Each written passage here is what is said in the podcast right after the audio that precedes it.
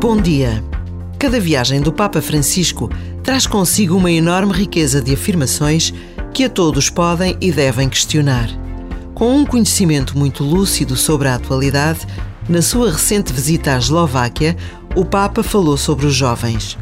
Muitos, sobretudo nas novas gerações, não são atraídos por uma proposta de fé que não lhes deixa liberdade interior. Não são atraídos por uma igreja onde todos têm de pensar da mesma maneira e obedecer cegamente. E disse: A primeira coisa que precisamos é uma igreja que caminhe em conjunto, percorrendo as estradas da vida com a chama do Evangelho acesa.